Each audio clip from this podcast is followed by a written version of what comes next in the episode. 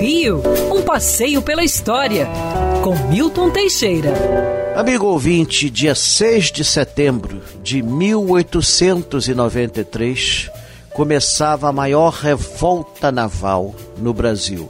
A Marinha Brasileira se revoltava contra as atitudes ditatoriais do presidente Floriano Peixoto.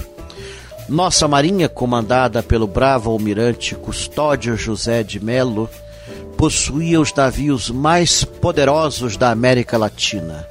Era considerada a terceira maior marinha do mundo, com vários encouraçados, cruzadores, navios de guerra.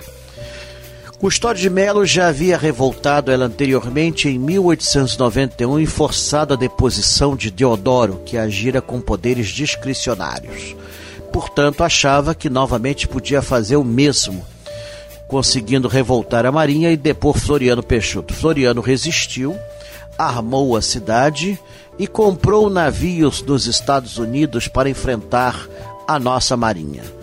Depois de meses de lutas, em fevereiro de 1894, a marinha se rendeu ao Floriano Peixoto. Floriano vencer a batalha e governaria até o último dia do seu mandato é chamado de o Consolidador da República ou Marechal de Ferro, pois não se dobrou. Quando os americanos ofereceram ajuda, Floriano se ofendeu. Perguntado se como receberia marinheiros americanos para ajudá-lo, ele respondeu: Receberei a bala. Mandarei metralhar toda marujada estrangeira que tentar desembarcar em meu país. E é assim que deve responder um verdadeiro líder, chefe de Estado.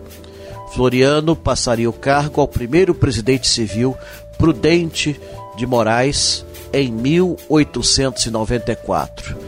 E depois faleceria, alguns anos depois, no município de Resende, no localzinho chamado hoje de Floriano. Floriano Peixoto nasceu em Alagoa, Alagoas, terras dos Marechais, em 1839, no mesmo estado onde nascera Diodoro da Fonseca, o proclamador da República Brasileira. Quer ouvir essa coluna novamente? É só procurar nas plataformas de streaming de áudio. Conheça mais dos podcasts da Band News FM Rio.